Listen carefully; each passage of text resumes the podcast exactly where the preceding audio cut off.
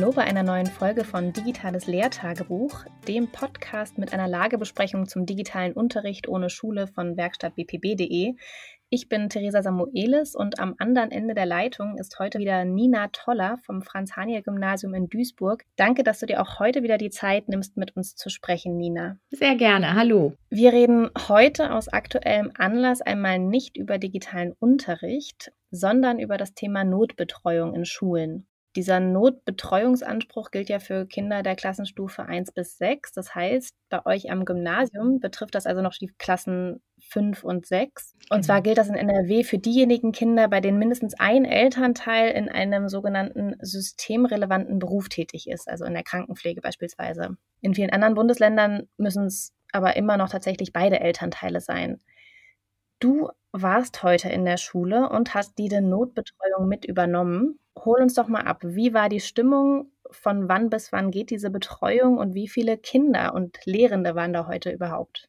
Ja, das ähm, war ganz interessant, die Erfahrung. Also wir bieten die Notbetreuung ähm, seit dieser Woche, wie du sagtest, für die Kinder an, die, ähm, wo nur ein Elternteil systemrelevant arbeitet und die läuft dann jeden Tag, äh, also wirklich jeden Tag, auch am Wochenende von 7.55 Uhr bis 13.15 Uhr. Und wir haben bisher erstmal zwei Kollegen immer abgestellt, die dann eben diese Notbetreuung übernehmen. Zusätzlich ist, sind Schulleitungsmitglieder dort vor Ort. Wir hatten den Eindruck, dass es dann mehr Kinder werden, sobald das ein bisschen gelockert wird. Aber ich war jetzt heute da mit meinem Kollegen und wir hatten nur ein Kind zu betreuen. Und ähm, das war dann auch schon mal eine komische Situation, weil einfach keiner mehr kam und dann dieses eine Kind mit zwei Lehrkräften da war ist auch, also überrascht mich jetzt tatsächlich auch ein bisschen, weil man ja, ja. genau wie du sagst, äh, hätte vermuten können, dass es durch diese gelockerte Regelung jetzt ein paar mehr Kinder sind. Wie sieht denn dann, ich sag mal, das Programm aus, dass die Kinder oder das Kind heute ähm, in der Notbetreuung eigentlich erwartet? Kann man das vergleichen mit Unterricht oder ist es eher eine ja, eine Art Lernbegleitung oder ist es auch so, dass es einfach nur eine Betreuung ist, ganz egal, was die Schülerinnen und Schüler in der Zeit machen? Unterricht ist es nicht. Also damit kann man es nicht ähm, vergleichen. Ähm, es ist allerdings schon mehr als jetzt nur eine kleine Betreuung, also dass sie quasi ähm, dort machen könnten, die Kinder, was sie wollen. Mhm es war jetzt heute so, also wir haben uns das auch überlegt, mein Kollege und ich, was wir jetzt mit diesem Kind machen, haben wir dann auch überlegt, ob wir vielleicht Spiele spielen könnten, zum Beispiel, dass es zwischendurch ein bisschen aufgelockert ist, weil das Kind ja nun mal auch nicht in diesen ganzen Stunden einfach nur an den Aufgaben arbeiten könnte. Aber ähm, ja, dann kam uns natürlich da auch die Abstandsregel dazwischen. Also wir können nicht irgendwie gemeinsam schön an einem kleinen Tischchen sitzen. Wir können keine Karten spielen, weil die dann jeder anfasst. Ähm, das ging also alles nicht. Also haben wir erstmal auch äh, dem Kind gesagt, was sind jetzt die Aufgaben, die zu tun sind. Ähm, das Kind hatte einige Englischsachen zu tun, sodass wir beide dann ja auch ähm, hätten helfen können. Wir waren nebenan in dem Raum und haben dann gesagt, dann können wir dort ein bisschen räumen und also quasi die Dinge machen, für die sonst nie Zeit ist im Lehrerzimmer, äh, wie beispielsweise mal wirklich aufräumen. Und ähm, sind dann immer wieder gucken gegangen, haben nochmal Tipps gegeben.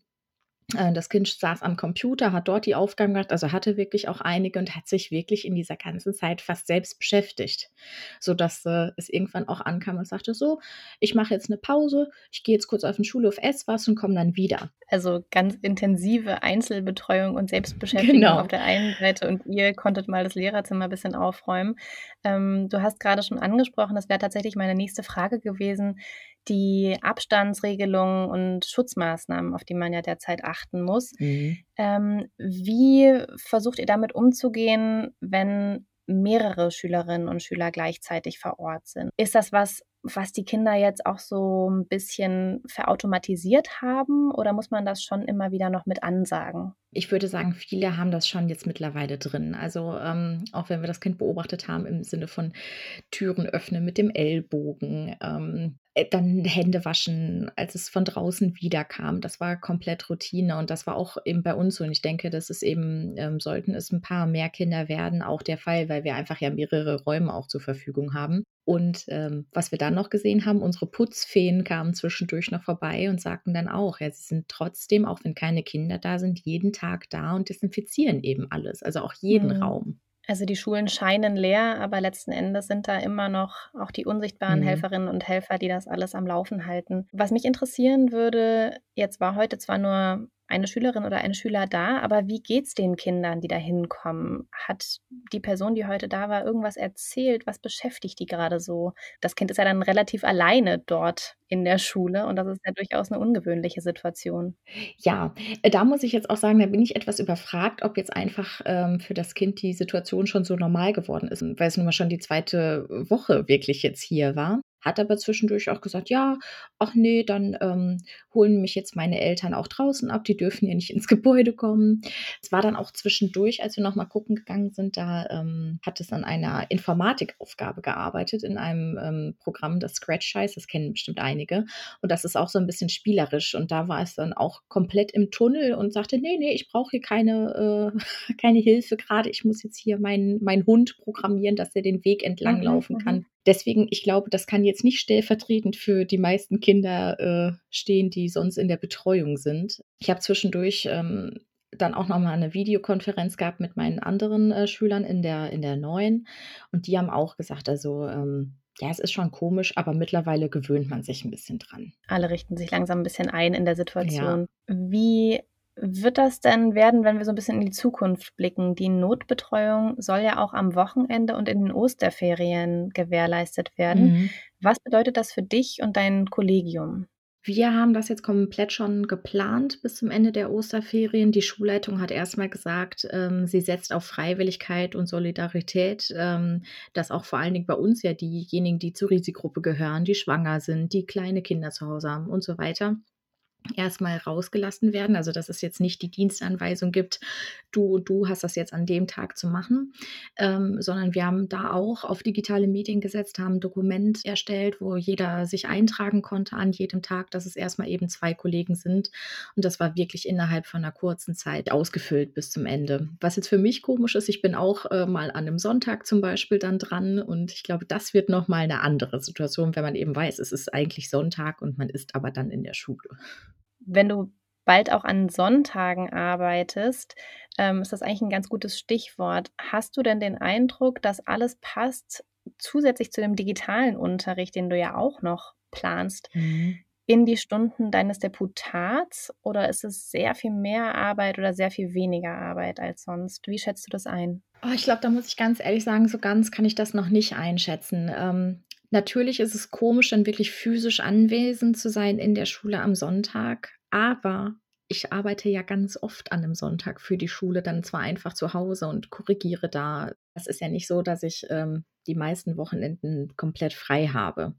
Und ähm, deswegen glaube ich, kann ich das da noch nicht so, so einschätzen.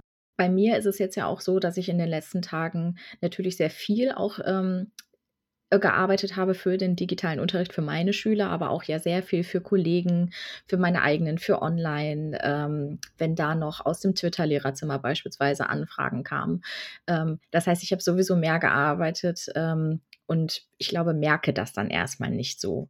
Ich denke, das wird sich dann nochmal ändern, wenn wir sehen, wie die Situation nach den Osterferien ist. Weil ich glaube, jetzt ist einfach jeder so da drin und ähm, sagt, das ist jetzt eine ungewöhnliche Situation und da müssen wir jetzt erstmal das Beste draus machen vielleicht heute statt eines Learnings hast du ein Gefühl aus dieser Notbetreuung, was du heute mitgebracht hast? Was hat dich da vielleicht beschäftigt?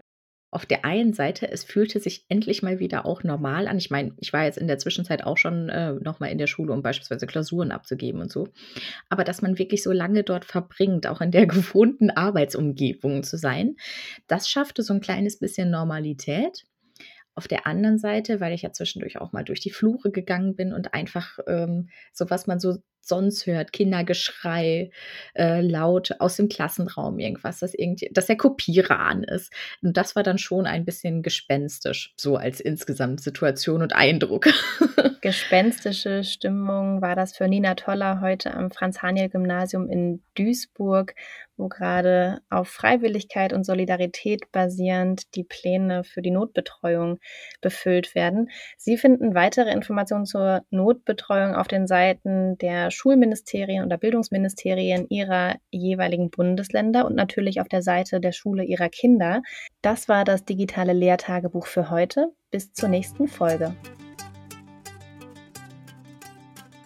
Dieses Audiomaterial steht unter der Lizenz CC BY SA 4.0, die es Ihnen unter bestimmten Auflagen erlaubt, das Material für beliebige Zwecke unter Angabe des Urhebers zu teilen und zu bearbeiten.